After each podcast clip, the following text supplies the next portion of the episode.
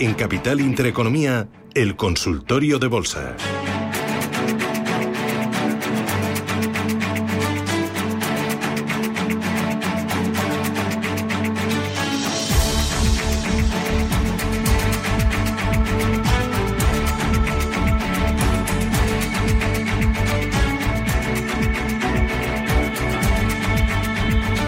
17 minutos, llegamos a las 10 de la mañana. Esto es Radio Intereconomía, Capital Intereconomía y arranca aquí nuestro consultorio de bolsa. Cuéntame, Rubén, primero los teléfonos, recuérdamelos. Vamos con ellos, 915331851.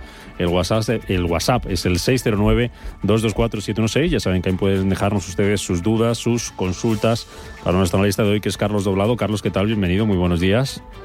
Hola, buenos días. Carlos, que es analista de Black Bear eh, Broker. Ya saben que con él vamos a mirar a índices, vamos a mirar a referencias, vamos a mirar a compañías y a todo que ustedes le quieran plantear a, Carlos. Lo primero, IBEX 35, ¿cómo lo tenemos? Empezamos la semana, pues como hemos empezado otras muchas, ¿no? Ahí a ver qué pasa con los 9.000, si miramos hacia arriba, si miramos hacia abajo. ¿Tú cómo lo ves? A ver, em, no está fácil, ¿eh? El, el IBEX está en una zona de resistencia importante la semana pasada que fue buena de forma general para, para el mercado, entendiendo por el mercado pues Estados Unidos, vamos a decirlo así. También estuvo bien para China, em, emergentes. Europa estuvo un poquito más frenada y dentro de lo que habría sido la rentabilidad europea, pues el IBEX es el que se llevó la peor parte.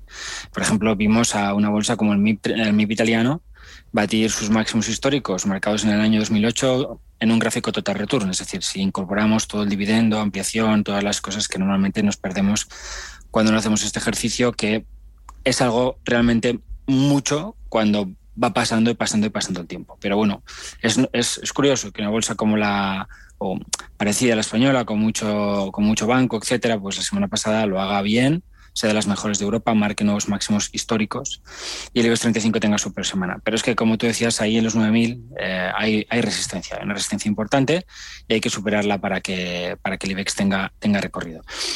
El, el problema que podemos tener es que el, mercado americano, entendiendo por mercado americano el S&P 500, que no, evidentemente no es, no es solo eso, ha llegado a sus máximos. La semana pasada fue muy notable, por ejemplo, para el Dow Jones de Transportes, venía muy retrasado, este año había llegado a bajar casi un 15%, en dos semanas se ha vuelto prácticamente al máximo del año y ese recorrido que de alguna manera podían dar esos índices que venían por detrás, pues ya lo, ya lo hemos incorporado. Es decir, ahora habrá que ver si el mercado si es, es capaz de inventarse algo nuevo.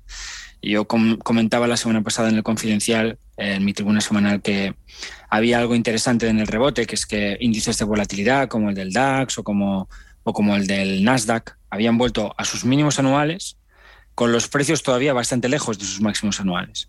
Y eso parecía interesante porque si el DAX eh, pues, o el Nasdaq eh, acompañaban, como de hecho así fue la semana pasada, sobre todo en el caso del tecnológico, aunque la última jornada fue, fue complicada por, por los resultados de Facebook, nos acompañaban, parecía que la volatilidad podía marcar esos nuevos mínimos descendentes y romper un movimiento lateral de muchos meses.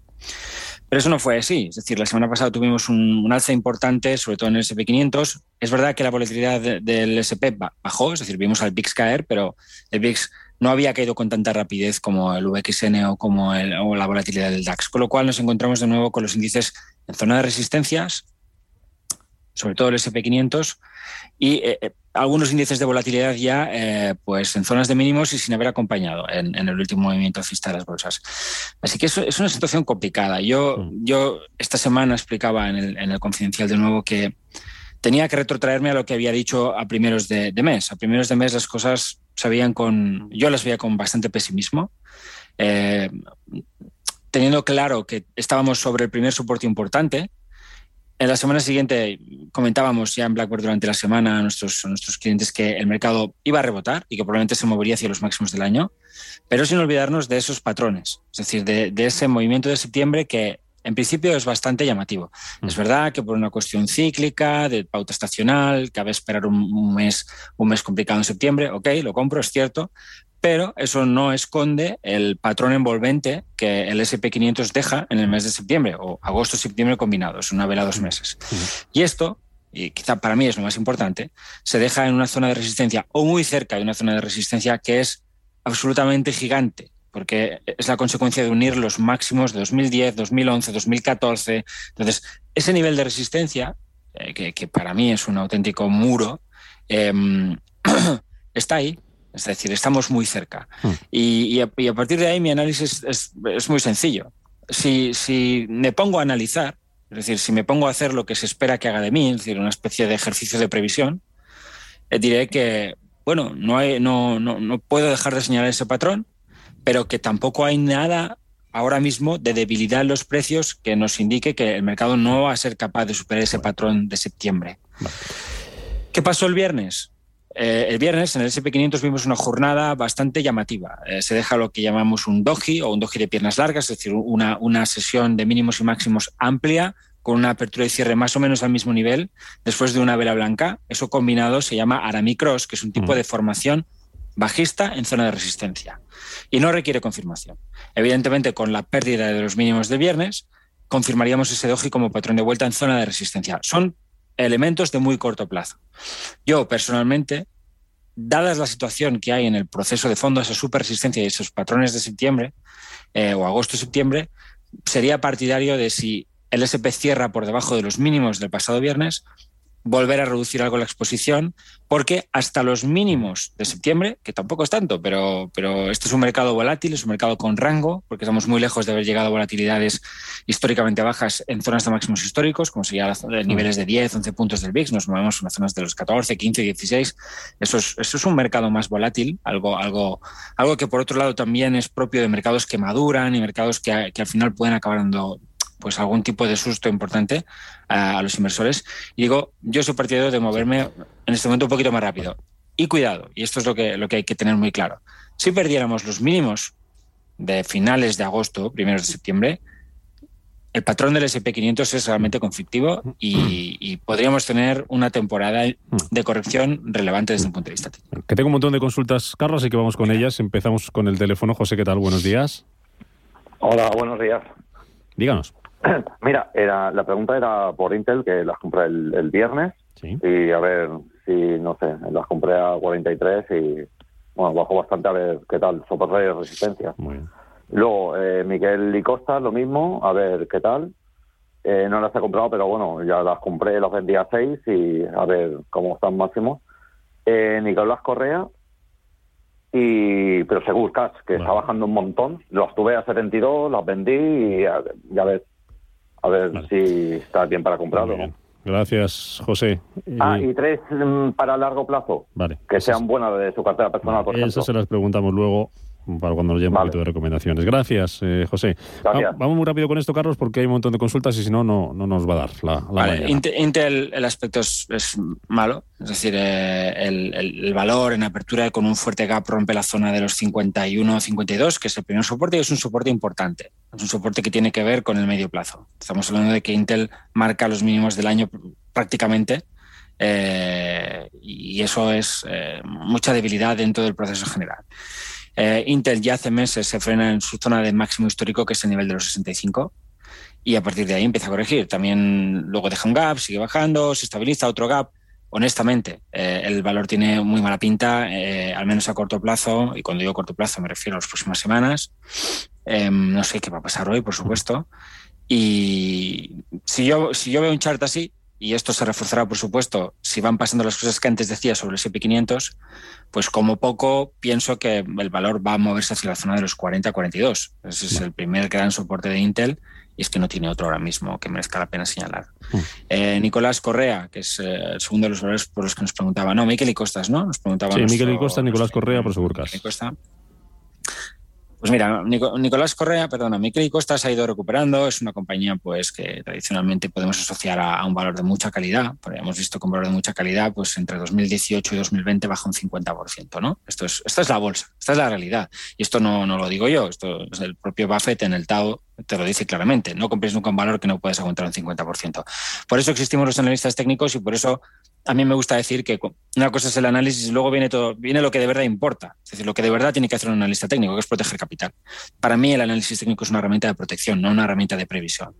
Y llevo 25 años utilizándolo. Entonces creo que algo sé de lo que, de lo que, de lo que se puede hacer con él y de lo que se hace con más dificultad. Entonces, valores estrechos, como es el caso de Miquel Costas, eh, no son valores que deban analizarse de forma muy confiada por técnicos. O sea, siempre deberíamos ser escépticos con, con, todo lo que sabemos, con los gráficos, por supuesto, pero cuando hacemos una estadística, que no deja de ser lo que intentamos hacer cuando utilizamos gráficos, y no tenemos una buena muestra, pues lógicamente lo que sale pues no es, no es muy eficaz. Y no se puede hacer una buena estadística cuando responde muy poca gente. Y esto es lo que pasa cuando compra y vende muy poca gente. Es decir... Hmm. Uy, que me has perdido la comunicación, Carlos. ¿Te tengo por sí, ahí? estoy aquí. Sí, sí. Yo te oigo. Sí, sí. ¿Sí me oyes? Había habido un momento ahí de blanco, pero ya estamos. Bueno, pues aquí estamos. Te decía que el valor es alcista. Eh, no tiene por qué tener problemas en tendencia mientras no pierda la zona 11.30. Vale. Pero quiero insistir en que es un valor pues, um, que a priori pues, el análisis técnico no lo, no lo trabaja bien, sobre todo en procesos de corto plazo. En procesos más amplios, para los que lo de la protección de capital es el tema difícil, porque hay que asumir más eh, deterioro en el activo antes de tomar decisiones, digo, en procesos más amplios el análisis técnico empieza a tener más sentido. ¿Por qué? Porque en, una, en, una, barra diaria, pues a lo mejor vas a negociar, no sé, 10.000 títulos, 20.000, no sé lo que negocia honestamente Miquel Costas. Pero claro, una barra mensual, vas a hacer eso por 30 o por 25 o por lo que sea, ¿no? Pero vas a, va a ser multiplicando el efecto de tu, de tu, o sea, el valor de tu estadística, pero también es verdad que los, los rangos de ese, de ese análisis van a ser. Nicolás Correa, que podría ser un valor parecido a, a, a Miquel Costas en términos de, pues de, de, de liquidez, ¿no? Eh, mantiene una tendencia muy notable desde el año 2013. Eh, un proceso claramente alcista en, en gráficos de fondo, eh, dejando sus soportes, sus resistencias. Un proceso muy amplio, es un valor, es un valor eh, con mucho rango, vamos a llamar, vamos a decir que es un valor arriesgado desde el punto de vista de lo que es el promedio de, de, de los gráficos. Promedio, eh, si me voy a lo que son valores, la capitalización del mercado, evidentemente la mayoría de los títulos son, son, son pequeños, entonces tienden a ser volátiles. Y fíjate lo que un poco lo que decíamos, ¿no? Pues vamos, vamos a verlo con gráficos así amplios para poder, para poder ver cosas. Bueno, pues eso nos obligaría a irnos a niveles, por ejemplo, de primer soporte, de verdad, ¿eh? en el largo plazo a 2,5, estamos en 6. ¿Queremos afinar un poquito más? ¿Que se puede hacer? Sí, en el caso de Nicolás Correa ahora parece bastante, bastante claro. Eh, el, el, medio plazo habría que hablar de un 4,50 y en, en, corto plazo, es decir, semanas, meses, uh -huh. eh, un 5,30. Vale. Es decir, perder 5,30 sería el primer síntoma de debilidad. Mientras tanto, pues bien, es verdad que aquí se está, se está acercando ya a, lo, a la que es su zona de máximo histórico, resistencia importante, 6,70. Vamos dime. con Prosegurcas rápido, que tengo una llamada y en un minuto y medio nos llega la, la Desco. Vamos con Prosegurcas, dime algo así en plan, en plan titular, venga. Pues déjame que lo vea, porque es un título que no conozco. Pues déjame un segundo, pequeños. si quieres lo guardamos y saludo para Venga, poder atender a, a, Luis. ¿Qué tal, Luis? Buenos días. Hola, buenos días. Buenos días. Vamos a ver, quería preguntarle a Carlos, tengo acciones de Naturgy, no fui a la OPA, en fin, vi que se fue muy para arriba y no vendí y ahora se va para abajo. Y quería preguntarle si es el momento de vender no tengo ninguna prisa, pero en fin, me gustaría que me diera su opinión. Mm. Así que buenas gracias, digo, buenos días y gracias. Gracias, Luis. Venga, pues muy rápido, rápido, antes de la Desco, nos da tiempo a Naturgy. Bueno, eh, yo, yo, diría que no, que no es momento de vender. Es verdad que en esa zona de 24 el valor tenía una resistencia fuerte, su máximo histórico, y que el valor no ha reaccionado bien ahí, pero eh, es muy todavía es un poco prematuro para mí evaluar si, si, esta, si esta recaída es, es, es suficiente como para de una forma muy agresiva eh, tendría que ver el cierre mensual. Un cierre mensual en esta zona de 22 me inquietaría bastante y entonces lo que haría es ponerle un stop en cierre mensual por debajo de la zona de 21 30 aproximadamente. Si en cierre mensual estuviéramos por debajo, consideraría que es posible que hayamos visto un techo. Venga, vamos a mirar después de las noticias a Bankinter, que nos dice un oyente que está largo Bankinter a 4,72. También hay otro que nos pregunta por aquí por Bankinter, eh, que la a 5,82. Luego hablamos de Bankinter y esos tres valores para largo plazo que nos sirvan también para otros oyentes. ¿Vale, Carlos? Muy bien. Vamos con las noticias. Hasta ahora.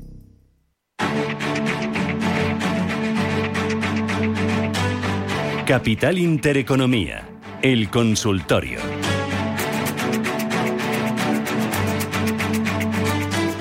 Consulte de bolsa que estamos haciendo hoy con Carlos Doblado, analista de Black Bear Broker. Le recuerdo los teléfonos 915331851, WhatsApp 609-224-716 y toca agilizar, que tenemos un montón de, de consultas teníamos pendientes. Bankinter, Carlos, nos decía un oyente que las tenía compradas en un caso a 4,72, es José Manuel, y también teníamos otra consulta de otro oyente que nos decía que tiene Bankinter a 5,82. Este último añadía Mafre a 1,84, así que vamos con Bank Inter y con, y con Mafre. Y cuando termines del análisis, danos tres valores que nos preguntaban también a largo plazo que te gusten ahora mismo. bueno, eso dejamos para el final. Vale. Eh, bueno para el final. Bueno, no sé si es lo bueno, eh, vamos a hacerlo por orden. Eh, Bank, Inter ha tenido una corrección intensa dentro de lo que podría ser eh, su movimiento en, corto medio plazo, se, ha movido hacia su directriz alcista, eh, la zona del 470 es un, soporte, viene de la unión de los últimos mínimos de diciembre del año pasado y los, los últimos de la corrección gorda que tiene a mediados de año, cuando en julio el valor encuentra eh, soporte sobre una, una, zona importante que es, es 4 y figura de vuelta con ruptura del 440 y ahí es donde se da señal de compra. Esa es la última señal de compra que el valor da por técnico, de forma chartista, con lo cual todas las compras que se han hecho por encima, con las que nos cuentan estas personas, son compras que eh, están hechas sin criterio técnico. Y creo que esto es lo más importante, darse cuenta de que, de que uno está, si, al final busca soluciones en los charts, tiene que buscarlas siempre, no solo, no solo cuando me preocupo porque pierdo dinero. Lo más importante para que una posición salga bien es empezarla bien. Y para empezarla bien hace falta, eh, pues a veces esa paciencia, como ahora, ¿no? Una corrección, buscar los soportes y en las zonas de soporte, en función de lo que sucede, pues tomar esas posiciones. Si no, nos, nos agobia un valor que está fuerte en tendencia, que no tiene problemas, acaba, acaba siendo algo que me genera dudas. Y al final, eso nos lleva a la toma de decisiones emocionales, que es algo súper habitual en el mercado, por eso existimos los analistas técnicos, ¿no? porque hay una parte emocional que no puede eh, modelizarse y que, que, por supuesto, tiene mucho que ver con las decisiones que toman tanto los inversores minoristas como los mayoristas. ¿eh? Todos estamos sometidos a nuestras emociones, no vayamos a pensar que no. Y en ese sentido, pues empezar de una forma, vamos, poco técnica, hace que luego el control del riesgo sea difícil porque uno puede entrar en pérdidas rápidamente sin que al título le pase nada. Entonces, hay muy pocos momentos para operar por técnico para hacerlo bien. Hay pocos momentos. La gente tiende a pensar que el análisis técnico es una cosa de corto plazo. No es verdad. Y tú me has preguntado ahora por el largo plazo. Si yo tuviera esta posición en Bank Inter, empezaría a plantearme el cierre si perdemos la zona del 386 del eh, stock 600 bancario en versión total return. Porque por debajo de ahí, en una importante resistencia de medio plazo, el sector bancario estaría dando debilidad. Y en ese caso, Bank Inter podría retroceder hacia la zona de 4 sin que pase nada nuevo. Y, y, es ahí donde cada uno a nivel personal toma su decisión. Eh, ¿Cuatro es mucho para mí o es poco? Si es mucho para mí, pues cerraré. Si es poco para mí, no pasa nada. Lo, lo que decíamos antes, es un tema de pulmón. O sea, es decir, cómo invierto también depende del pulmón que tengo. Mm. Y todos tendemos a pensar que tenemos más pulmón del que realmente tenemos. Porque es muy bonito decir eso de no pasa nada, este dinero no lo necesito. Eh, si me bajo un 50% me espero. Bueno, dos cosas. Esto es muy bonito a priori, después no es tan sencillo. Ahí está toda la gente que hace value y que, y que se va corriendo como locos cuando, cuando pierden en un fondo value un 30% y luego los value demuestran que pueden hacer muy bien su trabajo, pero hay que saber sufrir con ellos. ¿eh? Es esta parte de que, mm. de que todos tenemos sesgos y todos nos sobreestimamos y, luego, no sé la otra cosa que quería decirte em, en, relación a esto. Quería, quería, hacer dos comentarios, pero se me ha olvidado. Bueno, mm. es igual. Eh, hay, que, hay, que, hay que ser cuidadosos con los puntos de entrada. Em, si hacemos largo plazo, ya intento responder a tu pregunta, ¿no? Tres valores de, que me gusten de largo plazo.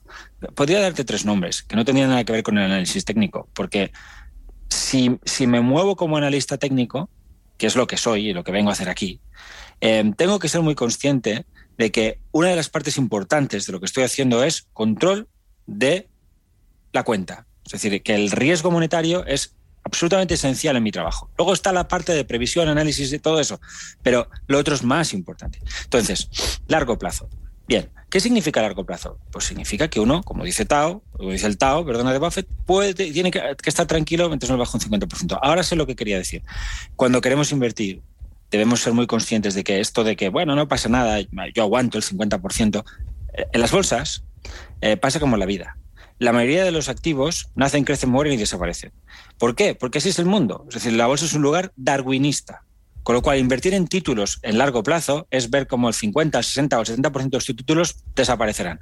Bien comprados, bien fusionados o bien liquidados. Que esto es algo, tenemos a Codere ahí haciendo, haciendo el ejercicio. Entonces, si tú quieres invertir a largo plazo, lo primero, y esto te lo recomienda Buffett, y yo no soy analista value, es hacerlo con índices.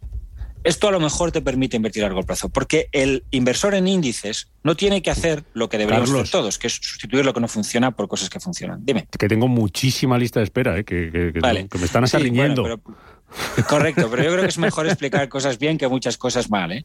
Em, entonces, em, si, si, yo quiero darte ahora tres valores, y ya termino, ¿qué estaría haciendo? Pues algo malo. ¿Por qué? Porque como analista técnico me debo dar cuenta de que este mercado empieza en marzo de 2020 que prácticamente no ha descansado y que si yo quiero invertir a largo plazo tengo que aprovechar, ya no diré momentos como marzo 2020 que se ven pocos, pero sí momentos de corrección, como por ejemplo pues el, que hay entre agosto y septiembre, octubre del 21.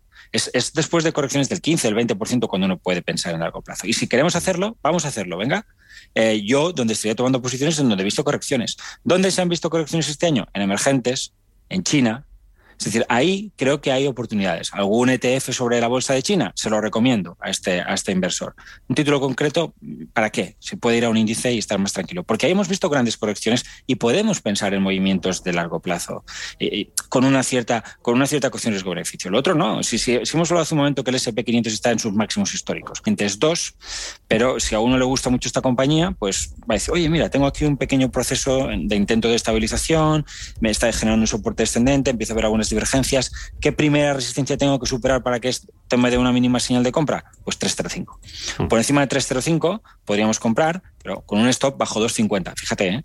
¿eh? esto ya no es largo plazo, porque, estamos hablando de este valor se mueve en, Esto lo ha hecho en 2-3 días. Bueno, eh, stops que pueden saltar en 3, 4, 5 días, incluso aunque uno piensa luego en el largo plazo, pues esto un 15%. Hay que, hay que arriesgar mínimo un 15% en un título que, que cae como lo ha hecho este para tomar una posición. Por lo tanto, posiciones pequeñas, eh, más diversificación y, puedes aspirar a largo plazo. Pero como casi siempre, cuando tomas tus posiciones, ya veremos si llegamos a largo plazo. Para llegar a largo plazo, primero hay que salir de un corto plazo bajista, luego de un corto medio plazo bajista, luego pasar a un medio plazo alcista y luego ya estás en el largo plazo y estás invirtiendo a largo plazo. Pero invertir a largo plazo debería ser empezar a hacer las mm. cosas desde el corto plazo para poder proteger capital. Si no, eh, no podemos proteger capital. Mm. Venga, dos de las grandes y con esas terminamos muy rápido porque tengo un minutito y medio. Repsol, si pasara a los 12 euros con los resultados que presenta esta semana. Y Verdrola, ¿se puede entrar o mejor esperar superación clara de resistencia 980 más menos 1030? Bueno, a ver, de entrada, como, como, personas que invertimos en tendencia, debemos pensar que, claro, que puede superar su zona de resistencia. Es una, es una resistencia ascendente, el sector está fuerte y yo no lo descartaría para nada mientras mantenga la zona 1080. Por debajo del 1080, pues tendríamos una cierta complicación, pero en tendencia principal el título está intacto mientras no pierda el 8,7. Iberdrola. Iberdrola está en una zona de resistencia y superar una resistencia no significa que yo tenga que tomar una posición. No, no es así. Es decir, eh, simplemente me he quitado una dificultad. Eh, este, este valor se ha movido al alza en V. Es bastante difícil para un técnico incorporarse, salvo si lo ha hecho en caída. Y yo personalmente en Iberdrola no lo hubiera hecho. Pero tengo que decir que la zona del 8,60 es la base de un canal bajista. Entonces, una caída hacia esos niveles podría ser una buena oportunidad para comprar, incluso lo que hablábamos antes, largo plazo. ¿Por qué? Porque este valor sí que ha corregido, ha pasado de 12,8 a 8,5. El problema es que tenemos un entorno que no sé si es el mejor para pensar a largo plazo, mm. porque ¿sobrevivirá Iberdrola a un proceso de ajuste general del 20% del SP500? Lo dudo mucho. Entonces me cuesta a mí, ¿sabes? Hoy, en este momento del, del tiempo, eh, pensar en esos términos. Preferiría ver un mercado que ha corregido de forma general y entonces sí pensar de esa manera. Ahora sería hmm. un cortoplacista. ¿eh? ¿Y, Repsol supera 12 euros? Bueno, pues si supera 12 euros no es que dé una señal de compra, es verdad que no rompe una resistencia importante, porque las señales de compra ya las dio hace, hace, tiempo. Y es, es, más un, como casi todos, más un mantener que un comprar. Pero por encima de 12 tiene más terreno digamos, libre, se podría ir a la zona de 13.50-14 y podríamos poner un stop bajo el 10.75. Es agresivo, pero no nos quedaría otra. Perfecto. Carlos Doblado, Blackbird Broker, gracias, como siempre. A hasta, ti. Hasta la próxima, un placer escucharte. igualmente. Además, sigue bien, ¿eh? que suena muy bien. Nada, siento ser tan, tan pesado a veces, tan largo. Nada, aquí estamos para ayudar a los oyentes. Gracias, Carlos. Hasta otra. Hasta luego. Chao, chao.